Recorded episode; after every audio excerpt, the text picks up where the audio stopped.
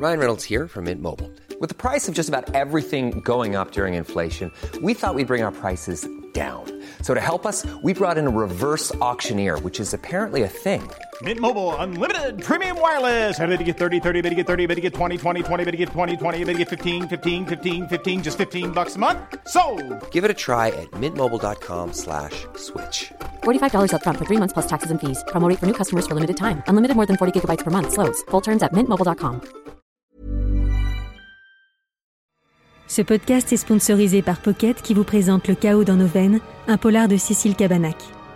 Dans une maison isolée, un corps est retrouvé. Il s'agit en apparence d'un suicide. Mais très vite, l'enquête se complique. La victime se révèle être une ex-policière obsédée par deux affaires non résolues. Lorsqu'un deuxième corps est trouvé dans la cave flottant dans une cuve d'acide, l'enquête vire au cauchemar. Le chaos dans nos veines de Cécile Cabanac est disponible aux éditions Pocket.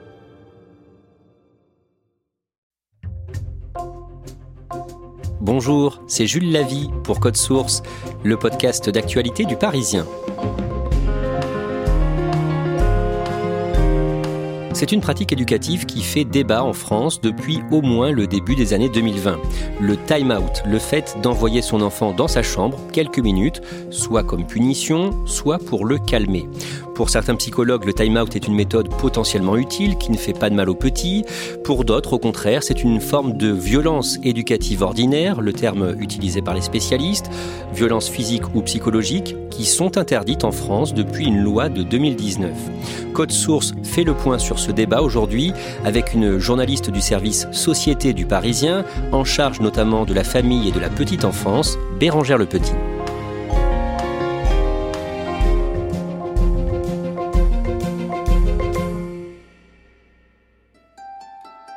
Début octobre 2022, une polémique naît en France à propos de la position du Conseil de l'Europe sur une pratique éducative appelée en anglais le time out, d'un mot le fait d'isoler son enfant.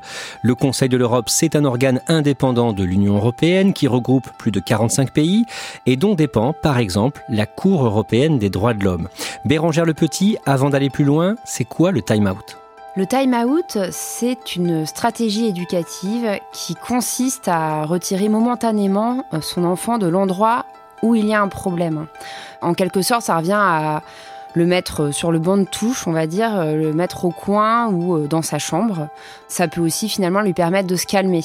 Jusque-là, le Conseil de l'Europe estimait que le time-out pouvait être utilisé par les parents en Europe, mais en octobre 2022, une brochure prônant cette méthode est retirée de son site internet. C'est ça? Oui, c'est ça. Alors, euh, c'est un retrait qui est furtif. Hein. Euh, on le retire euh, avant de le remettre quasi immédiatement. Ce qu'on peut dire, c'est que cette pratique avait été mise en avant en 2008 dans une brochure éducative mise en ligne par la Division des droits de l'enfant du Conseil de l'Europe, qui a pour habitude de mettre en avant euh, des pratiques euh, éducatives pour les parents. Et le simple fait que cette brochure soit retirée du site internet du Conseil de l'Europe, ça entraîne beaucoup de réactions. Pourquoi? Bah, ça entraîne beaucoup de réactions parce que, euh, en fait, le Conseil de l'Europe avait mis en avant cette pratique parce qu'il le considérait comme une punition non violente. Et il y a pas mal de parents en fait euh, qui pratiquaient euh, le time out en se disant effectivement que c'était assez efficace hein, euh, au quotidien quand il y avait des situations de conflit, de le mettre au coin quelques minutes, c'était voilà plutôt efficace. Donc voilà, ça émeut pas mal de monde et aussi notamment des, experts hein, qui commencent à prendre la parole dans des journaux de référence comme Le Monde, Le Figaro. Controverse naît à ce moment-là, assez virulente avec pour caricaturer d'un côté les anti-time out et de l'autre les pros. Bérangère Le Petit, il faut rappeler qu'en France, depuis une loi du 10 juillet 2019, les châtiments corporels, comme la fessée par exemple, sont interdits dans le pays. Expliquez-nous ça.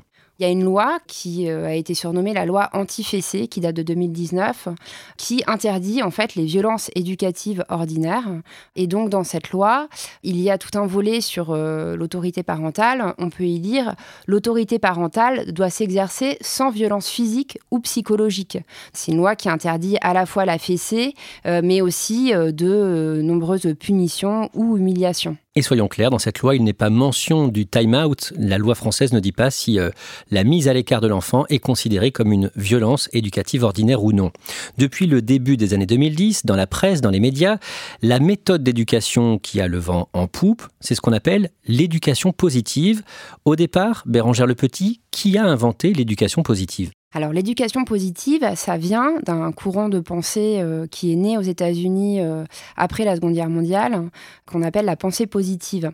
Mais euh, très concrètement, ça a été popularisé dans les années 80, donc il faut attendre une trentaine d'années, pour qu'un chercheur australien, Sanders, se repenche sur le sujet et parle là d'éducation positive. Il cherche à soigner et à prévenir les troubles de conduite chez l'enfant, et c'est lui qui va parler en premier d'éducation positive. En Europe, il faudra attendre les années 2000 et notamment 2006 où ce fameux Conseil de l'Europe dont on a parlé reconnaisse un petit peu ce courant d'éducation en l'intégrant dans ses conseils aux parents. Quels sont les grands principes de l'éducation positive à l'origine? À l'origine, l'éducation positive a part du principe qu'il faut remettre l'enfant et son bien-être au centre de l'éducation. Ça passe par euh, une éducation qui est non violente, qui vise à responsabiliser l'enfant, à le rendre autonome et à terme à contribuer à son bon développement et son épanouissement. En France, la principale représentante de ce courant, la plus médiatique en tout cas, c'est une psychothérapeute, Isabelle Filiosa. Qui est-elle en résumé? Alors Isabelle Filiosa, c'est une femme qui a une soixantaine d'années aujourd'hui. Sur son site internet, elle se présente comme psychothérapeute, écrivaine et conférencière.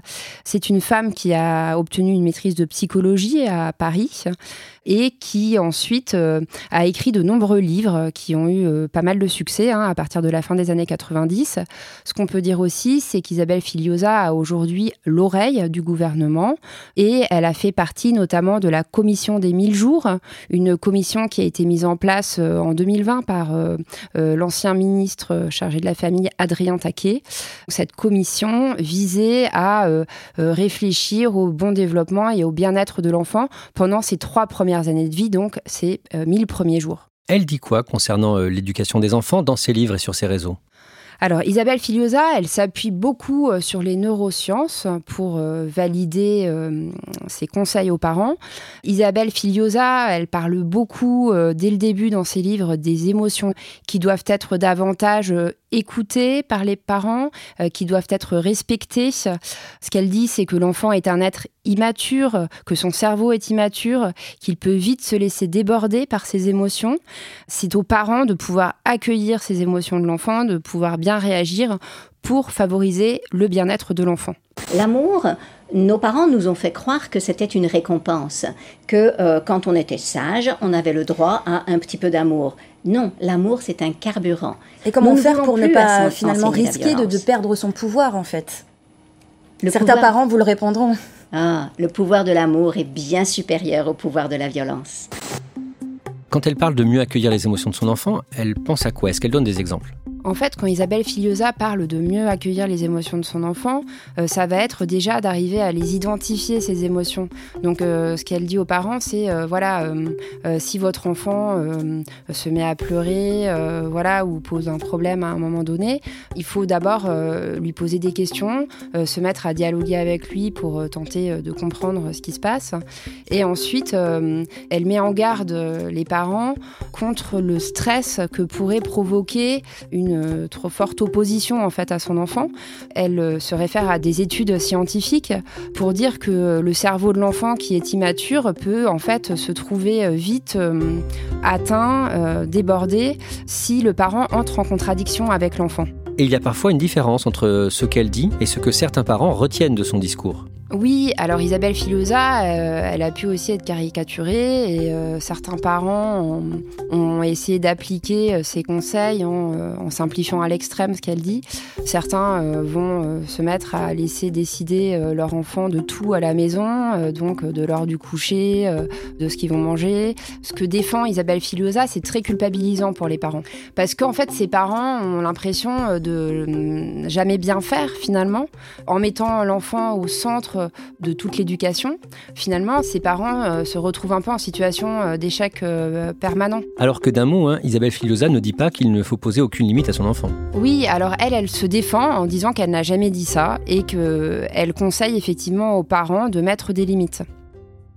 À partir de 2020, une femme s'oppose régulièrement à Isabelle Filiosa et aux autres figures de l'éducation positive en France comme Catherine Guéguin. C'est Caroline Goldman, une psychologue pour enfants et pour adolescents.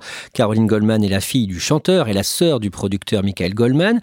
Alors au-delà de ça, qui est-elle? Caroline Goldman, c'est une femme qui a donc 47 euh, ans, qui est psychologue pour enfants et adolescents et qui a ouvert un cabinet euh, au début des années 2000 euh, à Montrouge. Et dans son cabinet, elle reçoit de plus en plus de parents qui sont complètement désemparés parce que voilà, en fait, il lui explique qu'ils essayent d'appliquer les principes éducatifs d'Isabelle Filiosa, mais qu'ils n'y arrivent plus du tout et que finalement, c'est un peu leur enfant qui décide de tout à la maison et euh, qu'ils n'y arrivent plus tout simplement, qu'ils sont très fatigués. Caroline Goldman a signé un livre sur l'éducation des enfants en 2020. Ça s'appelle File dans ta chambre. Elle a aussi créé un podcast en 2022 qui est largement écouté euh, par les parents. Suite à la polémique sur le time-out et le Conseil de l'Europe en octobre 2022, Bérangère Le Petit, vous préparez une enquête à ce sujet pour le Parisien. Et le lundi 24 octobre 2022, vous allez dans le cabinet de Caroline Goldman dans les Hauts-de-Seine à Montrouge. À quoi ça ressemble d'un mot? Quand on arrive dans le cabinet de Caroline Goldman, on voit euh, ce qu'on peut trouver d'habitude dans un cabinet euh, de psychologue, c'est-à-dire euh, voilà une, banquette, un petit bureau. Il y a aussi des jouets pour enfants qui sont placés dans un coin. Et la particularité, c'est que son cabinet est situé juste à côté de chez elle, donc de sa maison où elle vit avec son mari et ses quatre enfants. Et donc il y a un grand jardin sur lequel donne ce cabinet. Donc on voit de la verdure à travers la fenêtre et c'est plutôt agréable. Caroline Goldman fustige le travail d'Isabelle Filiosa. Elle dénonce en résumé le business, le marché florissant qui est devenu l'éducation positive. Elle pointe du doigt notamment les formations payantes proposées par euh, Isabelle Filiosa aux parents. Qu'est-ce qu'elle dit d'autre sur elle? Alors Caroline Goldman, elle a des mots très durs euh, contre Isabelle Filiosa et aussi contre Catherine Guéguin, l'autre personne à avoir euh, popularisé l'éducation positive en France. En fait, euh, elle les hum, qualifie de spécialistes autoproclamés. Ce qu'elle dénonce plus particulièrement, c'est leur absence de légitimité et leur euh, manque de diplôme pour pouvoir avoir cette aura-là dans la société. Est-ce que Caroline Goldman dit vrai au sujet de l'absence de formation sérieuse d'Isabelle Filiosa? Elle dit vrai en partie. Euh, ce qui s'est passé, c'est que Isabelle Filiosa a une maîtrise de psychologie qu'elle a obtenue à Paris Descartes. Et en fait, cette maîtrise ne lui permet pas d'avoir le titre de psychologue. Il aurait fallu qu'elle fasse un ou deux ans d'études en plus pour pouvoir se revendiquer psychologue. Elle se définit donc comme psychothérapeute. Caroline Goldman, elle, qu'est-ce qu'elle préconise concernant l'éducation des enfants? Caroline Goldman, ce qu'elle met beaucoup en avant euh, comme pratique éducative, c'est ce fameux time out. Elle a écrit un livre euh, en 2020, euh, File dans ta chambre, où elle développe toute sa pensée et en quoi le time out est une pratique éducative efficace pour les parents. Euh, ce qu'elle dit, c'est qu'il faut s'autoriser des ruptures d'empathie de temps en temps avec les enfants quand ils dépassent les bornes et que euh, c'est nécessaire de temps en temps de les mettre au coin, de, quitte à les enfermer euh, dans leur chambre quelques minutes et notamment pour les plus petits pour ne pas crier, ne pas taper, ne pas leur en vouloir, ce qui tout ça c'est vraiment très immature en fait comme attitude parentale. Il faut trouver une alternative qui soit la moins pire, c'est comme la démocratie, la moins pire des alternatives c'est écoute, tu n'as pas le droit de le faire donc tu vas dans ta chambre, euh, je te sortirai quand la punition sera terminée. Alors, on reste très calme, on parle exactement comme je vous parle maintenant, c'est totalement dépassionné, c'est une attitude très girafe face à une petite fourmi qui déborde et qui appelle euh, des limites, voilà, hmm. donc on lui offre les limites Caroline Goldman, elle aussi, est parfois caricaturée. Oui, donc Caroline Goldman, euh, elle est qualifiée par ses détracteurs de psychologue anti-éducation positive. On dit aussi, voilà, c'est la mère fouettarde, elle veut remettre l'autorité au centre du village, que le time-out, selon la manière euh, que les parents ont de l'appliquer, c'est une pratique violente. Comment est-ce qu'elle se défend de ces accusations?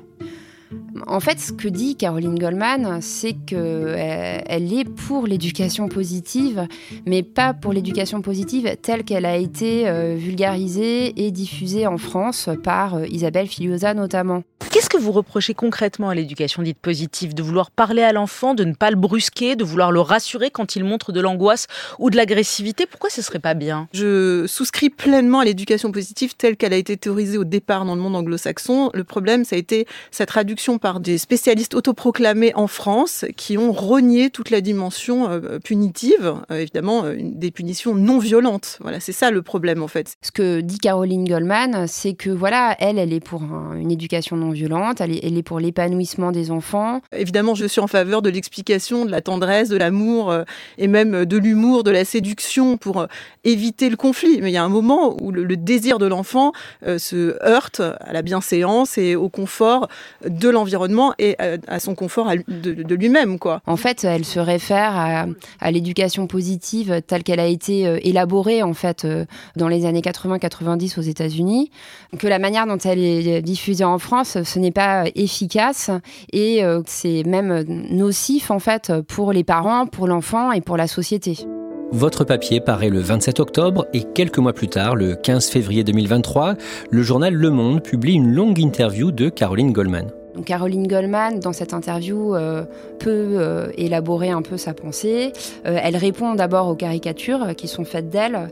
Elle parle des méfaits de la mauvaise application en France de l'éducation positive.